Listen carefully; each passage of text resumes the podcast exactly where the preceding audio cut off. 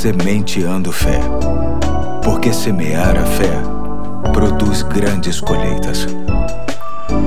Aqui é o Pastor Eduardo, hoje é sábado, dia 20 de fevereiro de 2021, e te convido a darmos mais um passo na série O que temos em Cristo, lendo o texto que se encontra em João capítulo 8, de 28 a 32, que diz assim: Então Jesus disse: Quando vocês levantarem o Filho do Homem, saberão que eu sou e que nada faço de mim mesmo, mas falo exatamente o que o Pai me ensinou. Aquele que me enviou está comigo. Ele não me deixou sozinho, pois sempre faço o que lhe agrada. Tendo dito estas coisas, muitos creram nele. Disse Jesus aos judeus que haviam crido nele: Se vocês permanecerem firmes na minha palavra, verdadeiramente serão meus discípulos e conhecerão a verdade, e a verdade os libertará.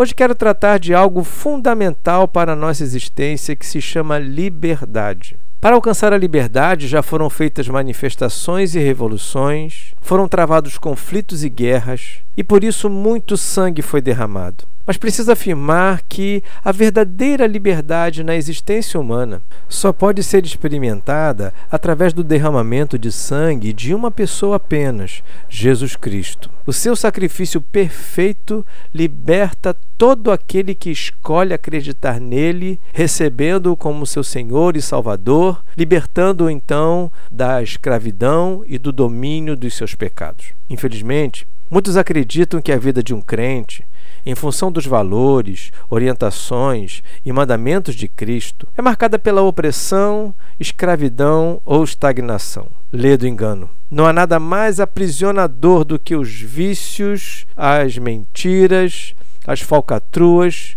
e a falta de limite. Muitos vivem assim, alegando que são livres, que fazem da vida o que bem entendem e que não devem nada a ninguém. Pois bem, toda essa prática aprisionadora revela para muitos tarde demais a prisão em que viviam. Liberdade de verdade se faz na consciência do que é certo e errado, a ponto de dizer, sem nenhum constrangimento, sim para o que é realmente certo e saudável e não para aquilo que prejudica não apenas a própria vida, mas a dos outros também. Quando Jesus chega na vida de uma pessoa, esse tipo de consciência do que autenticamente é certo ou errado vai se aperfeiçoando ao longo do tempo, fazendo com que esta pessoa desfrute da mais extraordinária liberdade em sua vida. A semente de fé de hoje quer dar glórias a Deus pela liberdade que encontramos em Cristo Jesus. Afinal, como é bom poder aceitar as coisas boas